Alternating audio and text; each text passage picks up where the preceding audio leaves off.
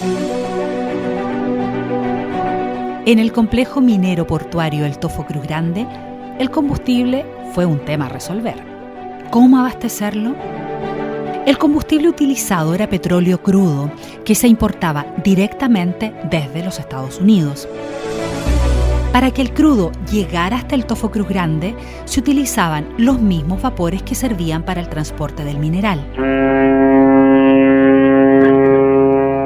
Estos vapores, que fueron construidos especialmente para este fin, contaban con grandes estanques que rodeaban las bodegas centrales destinadas al mineral. Así los barcos que recalaban en Cruz Grande cumplían una doble función tras surcar el océano. Al llegar, abastecer el complejo minero portuario de combustible.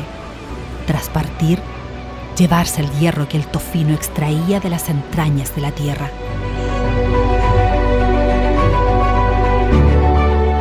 En la región donde todo comenzó, CMP y Mi Radio presentaron Memorias de Tierra Minera, una mirada a la minería regional, desde Domeico hasta hoy.